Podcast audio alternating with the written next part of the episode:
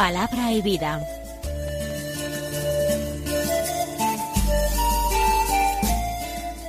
Con el padre Manuel Horta, desde Sevilla.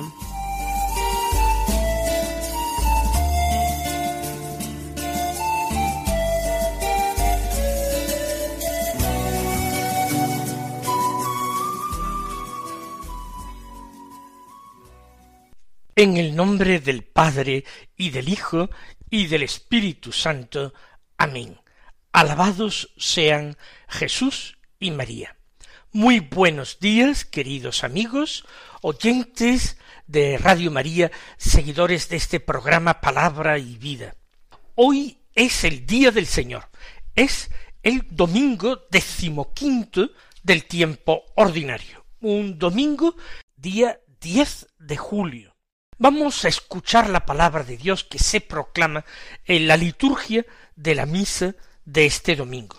El Evangelio que leemos en este ciclo C de lecturas dominicales es de San Lucas, del capítulo diez, los versículos veinticinco al treinta y siete, que dicen así. En aquel tiempo se levantó un maestro de la ley y preguntó a Jesús para ponerlo a prueba. Maestro, ¿qué tengo que hacer para heredar la vida eterna? Él le dijo, ¿qué está escrito en la ley? ¿Qué lees en ella? Él respondió, amarás al Señor tu Dios con todo tu corazón y con toda tu alma y con toda tu fuerza y con toda tu mente y a tu prójimo como a ti mismo. Él le dijo, has respondido correctamente. Haz esto y tendrás la vida. Pero el maestro, queriendo, el maestro de la ley, queriendo justificarse, dijo a Jesús, ¿Y quién es mi prójimo? Respondió Jesús diciendo, un hombre bajaba de Jerusalén a Jericó, cayó en manos de unos bandidos, que lo desnudaron, lo molieron a palos y se marcharon, dejándolo medio muerto. Por casualidad un sacerdote bajaba por aquel camino y al verlo dio un rodeo y pasó de largo. Y lo mismo hizo un levita que llegó a aquel sitio. Al verlo dio un rodeo y pasó de largo. Pero un samaritano que iba de viaje llegó a donde estaba él, y al verlo se compadeció y acercándose le vendó las heridas, echándoles aceite y vino, y montándole en su propia cabalgadura lo llevó a una posada y lo cuidó. Al día siguiente, sacando dos denarios, se los dio al posadero y le dijo Cuida de él, y lo que gastes de más, yo te lo pagaré cuando vuelva. ¿Cuál de estos tres te parece que ha sido prójimo del que cayó en manos de los bandidos? Él dijo, el que practicó la misericordia con él. Jesús le dijo, anda y haz tú lo mismo. Comienza el texto que hemos escuchado con un encuentro de Jesús con muchos discípulos y mucha gente. Y en esa situación es cuando se levanta un maestro de la ley. Jesús enseña sentado y junto a él algunas personas de particular dignidad también ocupan asientos. Y el maestro de la ley, el escriba, se pone de pie para interrogar a Jesús. Maestro, ¿qué tengo que hacer para heredar la vida eterna? La pregunta puede resultar un tanto sorprendente. ¿Por qué? Porque si un escriba, un doctor de la ley, que se dedicaba a estudiar la escritura, a comentarla, a descifrar los enigmas contenidos en ellas, aclarar los puntos oscuros, aprenderla de memoria la palabra por medio de la repetición, si él no sabía que hacía falta practicar, hacer para heredar la vida eterna, entonces ¿quién iba a saberlo? Uno podría pensar que eh, Jesús eh, recibe una pregunta hecha por alguien que tiene alguna intención oscura de comprometerlo. Eh, quizás espera que el Señor se decida por algún mandamiento para atacarlo aludiendo a otros mandamientos que el Señor no ha dicho. Entonces Jesús sigue un camino recto, de una gran sencillez, que está escrito en la ley, que lees en ella. Es el maestro de la ley el que tiene ahora que responder a una pregunta, sufrir un examen de Jesús. Y él acude a la respuesta más segura, eh, acude al Shema Israel, esta confesión de fe de Israel. Escucha, Israel, el Señor tu Dios es el único Señor, y amarás al Señor tu Dios con todo tu corazón, con todo tu alma, con toda tu fuerza, y añade y con toda tu mente, y al prójimo como a ti mismo. De hecho está bien tomado porque él ha unido ese mandamiento de amar amor a Dios con el mandamiento de amor al prójimo. Lo ha hecho bien el escriba. Y Jesús aplaude esta respuesta, le dice has respondido correctamente. Por tanto no tienes nada que preguntarme. Cumple tú esto y tendrás la vida. Se refiere Jesús a la vida eterna. Efectivamente, toda la ley se encerraba en esos dos preceptos, en esos dos mandamientos. Y esto lo sabe hasta un niño pequeño que recibe su catequesis para prepararse a la primera comunión y sabe que los diez mandamientos se cierran, se encierran, se resumen en dos. Aquel hombre dice, queriendo justificarse, ¿Qué tenía que justificar? Pues una pregunta que en apariencia era tan sencilla, tan tonta, una pregunta cuya respuesta él, como ha demostrado, conocía perfectamente. Entonces, como la respuesta que ha dado él es la que Jesús da también, a la que se adhiere, has respondido correctamente, él plantea otra pregunta, que no está tan definida en la ley. ¿Quién es mi prójimo?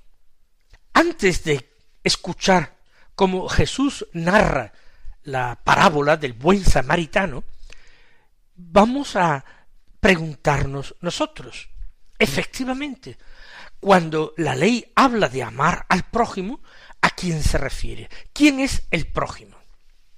Pues bien, eh, según la interpretación de los israelitas y según el texto literal de la ley, el prójimo es el que pertenece a mi pueblo. El prójimo es el, el deudo, es decir, el familiar, en un sentido amplio, la persona de mi tribu, la persona de mi pueblo, la persona, por supuesto, de mi familia. Ese es el prójimo, es el cercano prójimo, en un sentido amplio, son todos los israelitas, todos los descendientes de Abraham que profesan la fe en el único Dios que se reveló al pueblo en el Sinaí.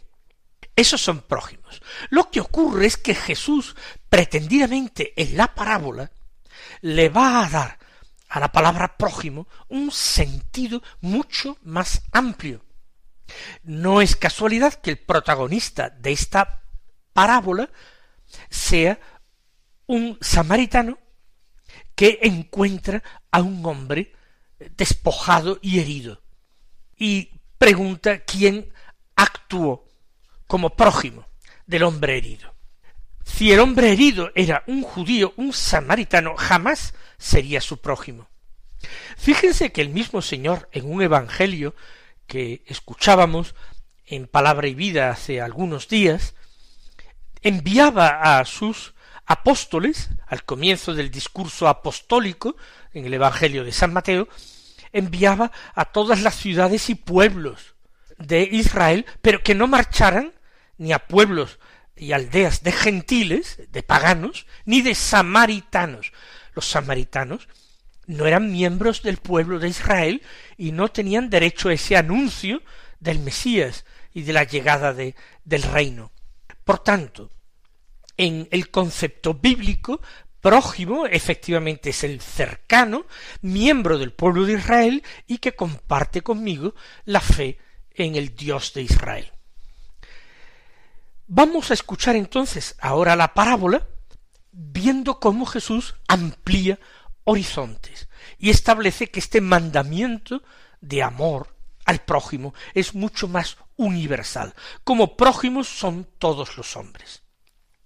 Empieza diciendo un hombre bajaba de Jerusalén a Jericó y cayó en manos de unos bandidos.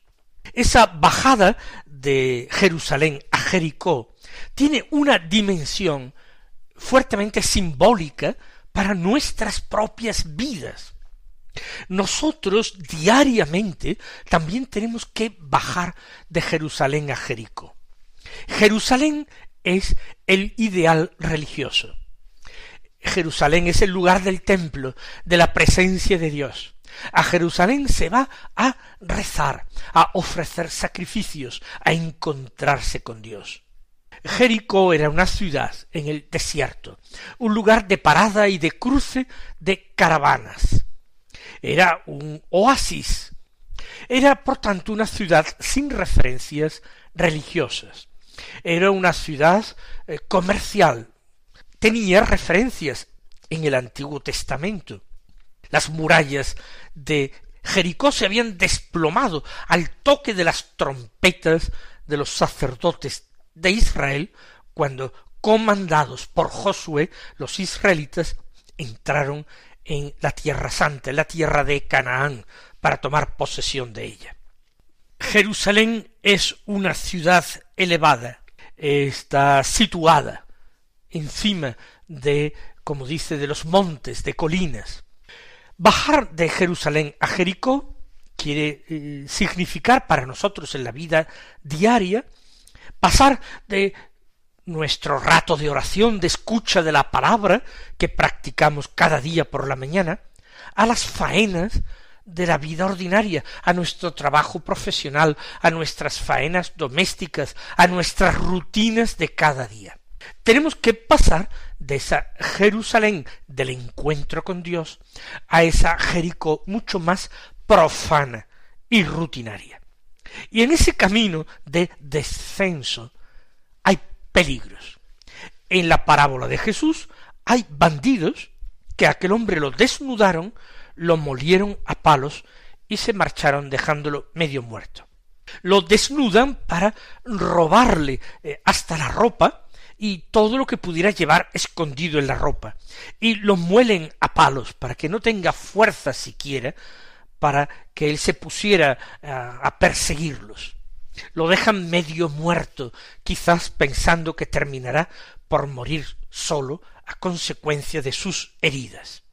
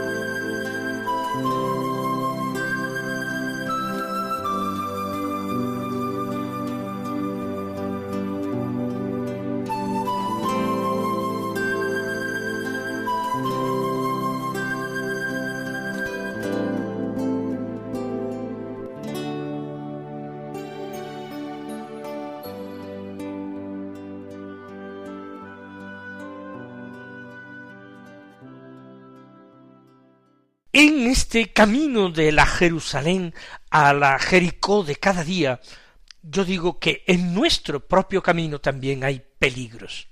Hay peligros que pueden arrebatarnos a nosotros la paz y la gracia de Dios.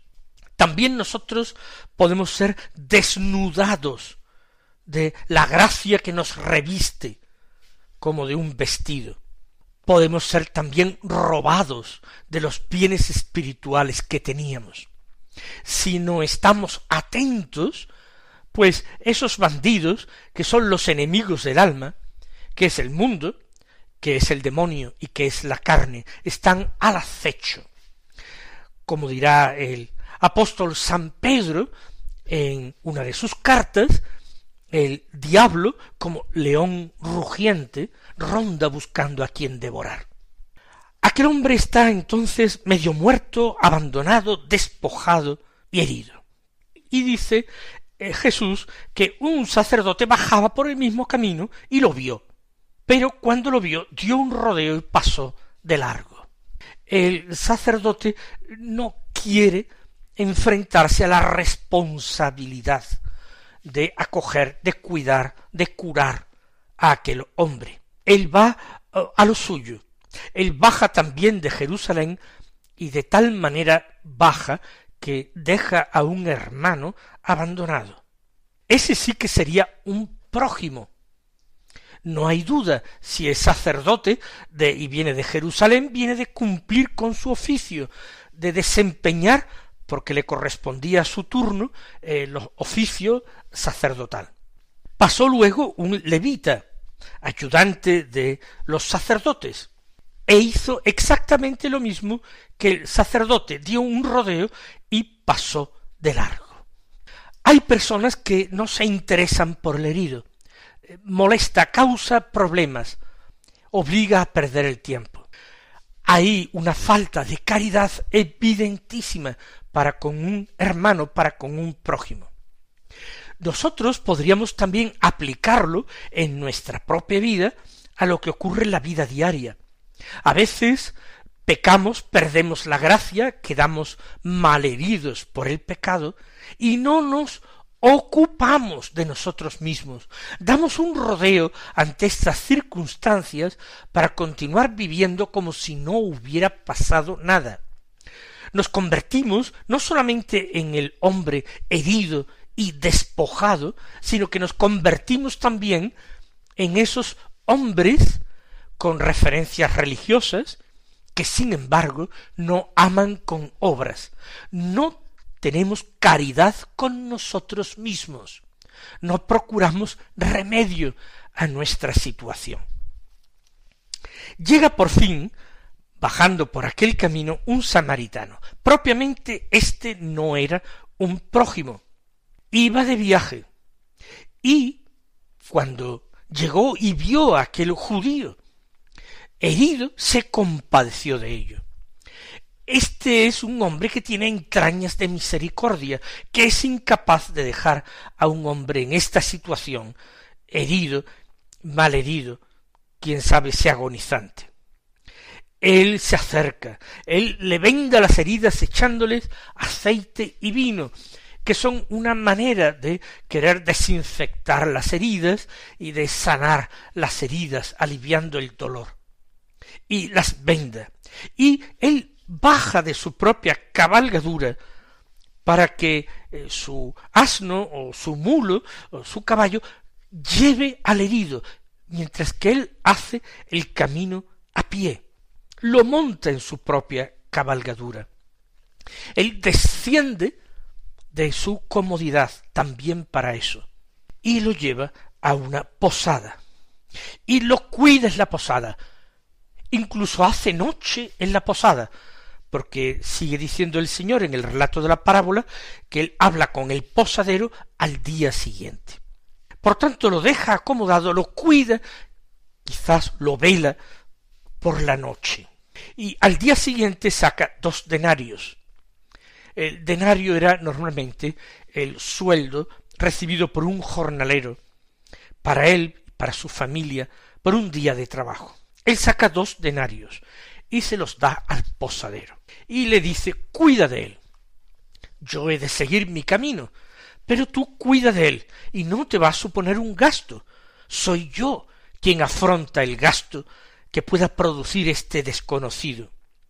Quizás este desconocido es prójimo para ti, porque tú tal vez eres también judío y yo no. Pero no importa, él dio los dos denarios de lo suyo, a aquel hombre empobrecido, él se empobrece por él. aquel hombre despojado, él se baja de su cabalgadura para que sea el otro el que monte. Cuida de él, y lo que gastes de más, yo te lo pagaré cuando vuelva. Quizás tenga que quedarse varios días de estancia en la posada para reponerse, pero yo te lo pagaré al regreso. Él viene de Samaria, pasa por Jerusalén y va más hacia el sur, pero tendrá que volver de nuevo a su tierra y a su casa. Parece que este samaritano no tiene en proyecto tardar mucho en su regreso, porque da sólo dos denarios promete que a la vuelta pagará lo restante. Su regreso va a ser pronto. Y así actúa. Y ahora termina Jesús con una pregunta. ¿Cuál de estos tres te parece que ha sido prójimo del que cayó en manos de los bandidos. Ha sido prójimo. Fíjense que ahora prójimo no se establece como una categoría absoluta de personas, miembros de mi pueblo, de mi familia, de mi raza, de mi religión, sino que prójimo aquí se utiliza como una cualidad. Ha sido prójimo. Se ha comportado como prójimo del que cayó en manos de los bandidos. Y evidentemente el escriba, el doctor de la ley, responde sin vacilar, el que practicó la misericordia con él. Lo que recibe por parte de Jesús la conclusión directa, anda y haz tú lo mismo. El tema de esta parábola, de esta enseñanza del Evangelio del domingo, es indudablemente la misericordia.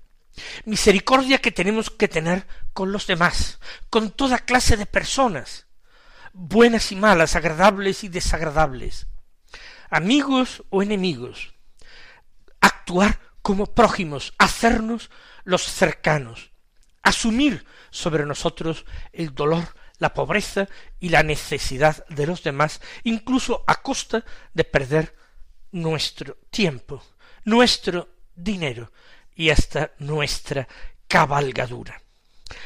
Así es eh, lo que enseña el Señor. Y como yo apuntaba al principio, hay también una lectura, entendiendo que este cuidado y esta misericordia para con nuestro prójimo, también tenemos que tenerla con nosotros mismos.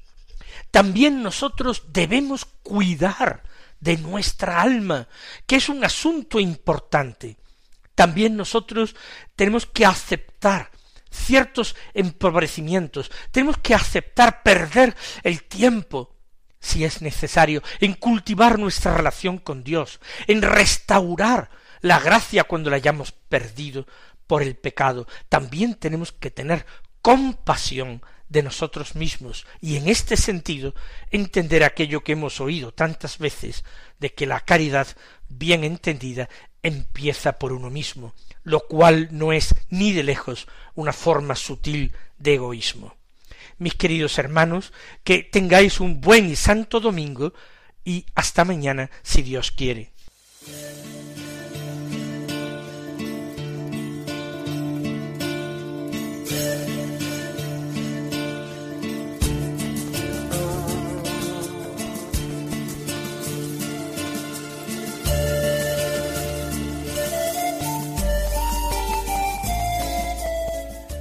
Concluye Palabra y Vida, un programa dirigido desde Sevilla por el Padre Manuel Horta.